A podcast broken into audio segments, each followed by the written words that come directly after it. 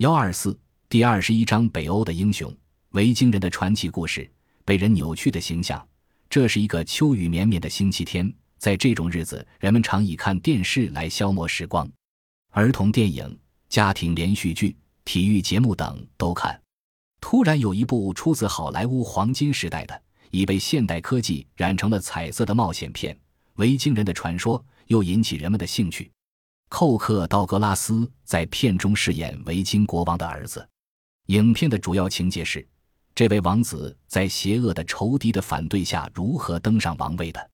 自然，还有一位迷人的公主，需要从厚颜无耻的英国人手中解救出来。该片最后以一个大团圆的爱情故事结束。道格拉斯也以成功的扮演者而一举成名。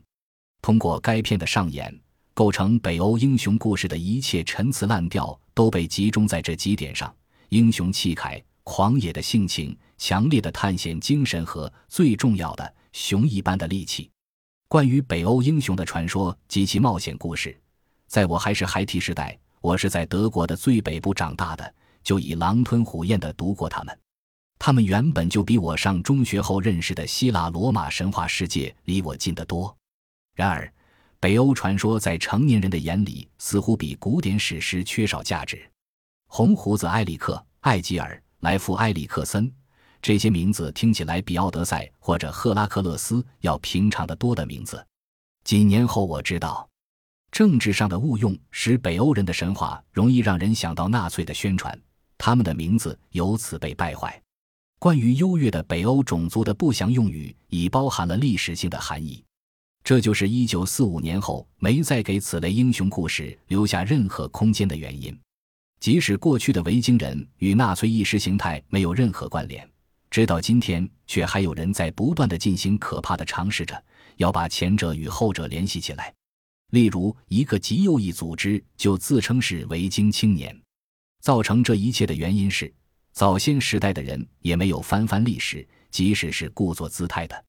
上一个世纪的民族激情把北欧人定性为胜利的先锋，在大号的历史图片上，这些中世纪的超人们驾着船航行在狂风暴雨的海上，征服着世界，就像儿童画册里描述的那样英雄。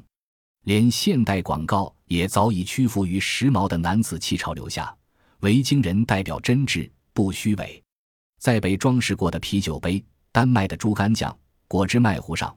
旅行社橱窗内以及一切东西上，只要与航海和男人有关，就会遇到一位戴着牛角头盔的北欧男人。而维京人从未曾把牛角粘在头盔上，为什么他们要这么做？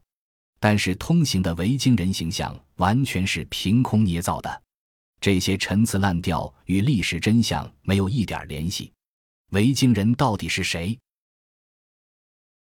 本集播放完毕，感谢您的收听。喜欢请订阅加关注，主页有更多精彩内容。